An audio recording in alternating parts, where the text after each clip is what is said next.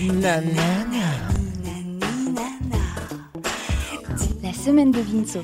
Et ouais, encore une semaine. Et cette semaine, j'ai encore été contraint, oui, contraint de voyager dans le temps pour les besoins de mon diffuseur principal et de me rendre en 1945. Vous dites que vous avez fabriqué une machine à voyager dans le temps? Euh, oui, enfin disons qu'habilement armé d'un cintre, j'ai voulu crocheter une DeLorean, mais que vu le sens d'ouverture des portes, le pavé a été plus utile.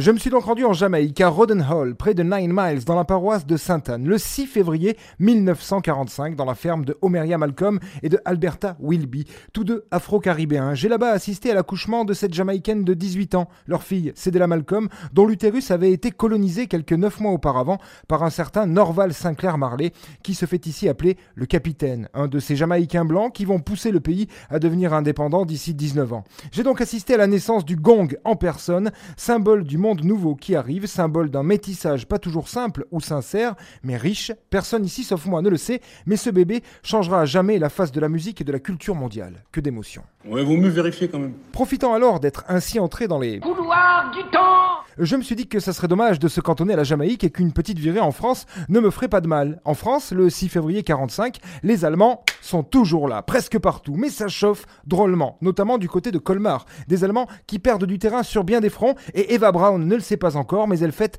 ce 6 février 45 son 33e et dernier anniversaire, l'âge du Christ, un bel âge pour se faire sauter le caisson dans quelques mois avec son Adolphe chéri. Tu vas pas l'appeler Adolphe Bah, si. L'âge du Christ, oui. Et je m'aperçois qu'une autre grande dame de la politique est aussi née un 6 février. Elle a un an en cette année 1945 et c'est dans le Berry que je pars à sa rencontre avec dans l'idée de l'éliminer, histoire de rendre service aux générations futures. Euh, seulement, quand j'arrive dans le Berry chez les parents de la petite Christine Martin, qui deviendra Boutin en 67 en épousant son cousin Germain, qui s'appelle Louis Boutin, mais qui hélas ne vend pas des chaussures de luxe.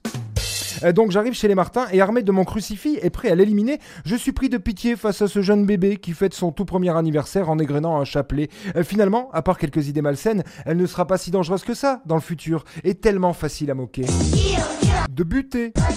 Je me résigne donc à lui laisser la vie sauve pour le plus grand bonheur des consanguins à naître et le malheur des couples homosexuels. Je glisse quand même quelques éditions de Marx, Bakounine ou encore la Boétie traînée dans la maison familiale.